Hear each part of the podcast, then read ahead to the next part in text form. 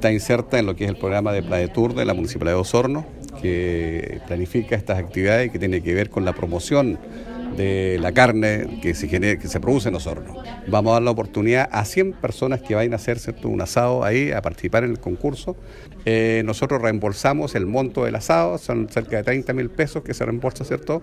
Toda la carne que participe en el concurso tiene que repartirse al público en forma de degustación. Así que hay una buena cantidad de, de asado que se va a repartir a toda la gente.